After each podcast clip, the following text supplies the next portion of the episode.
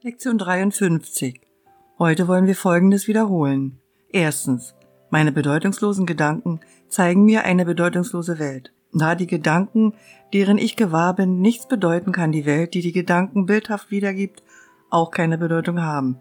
Jenes, von dem diese Welt erzeugt wird, ist wahnsinnig, ebenso wie das, was von ihr erzeugt wird.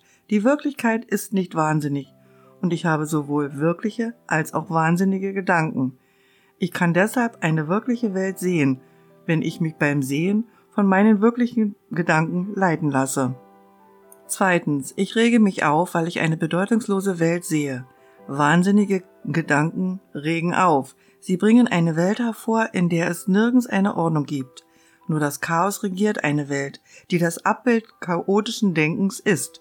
Und das Chaos kennt kein Gesetz. Ich kann in einer solchen Welt nicht in Frieden leben. Ich bin dankbar, dass diese Welt nicht wirklich ist und dass ich sie überhaupt nicht zu sehen brauche, es sei denn, ich beschließe, ihr Wert beizumessen. Und ich will dem keinen Wert beimessen, was total wahnsinnig ist und keine Bedeutung hat.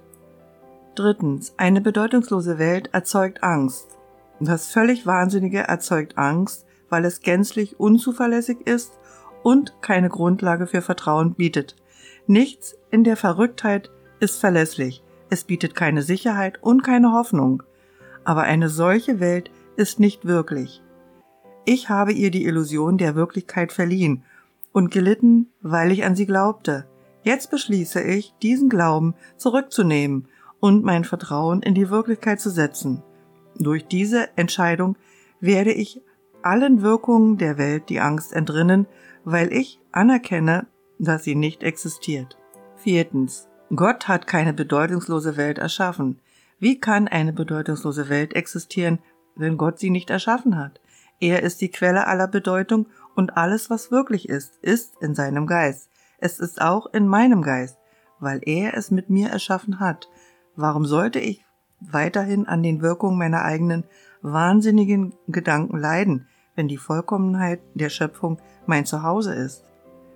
Ich will mich an die Macht meiner Entscheidung erinnern und begreifen, wo mein wirkliches Zuhause ist. Fünftens. Meine Gedanken sind Bilder, die ich gemacht habe.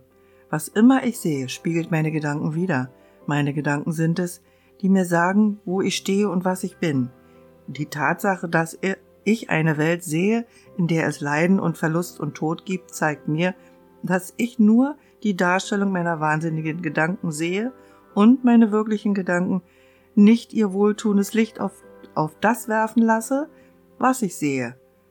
Doch der Weg Gottes ist sicher.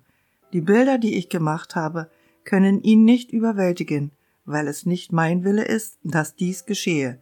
Mein Wille ist der seine, und ich will keine anderen Götter neben ihn stellen.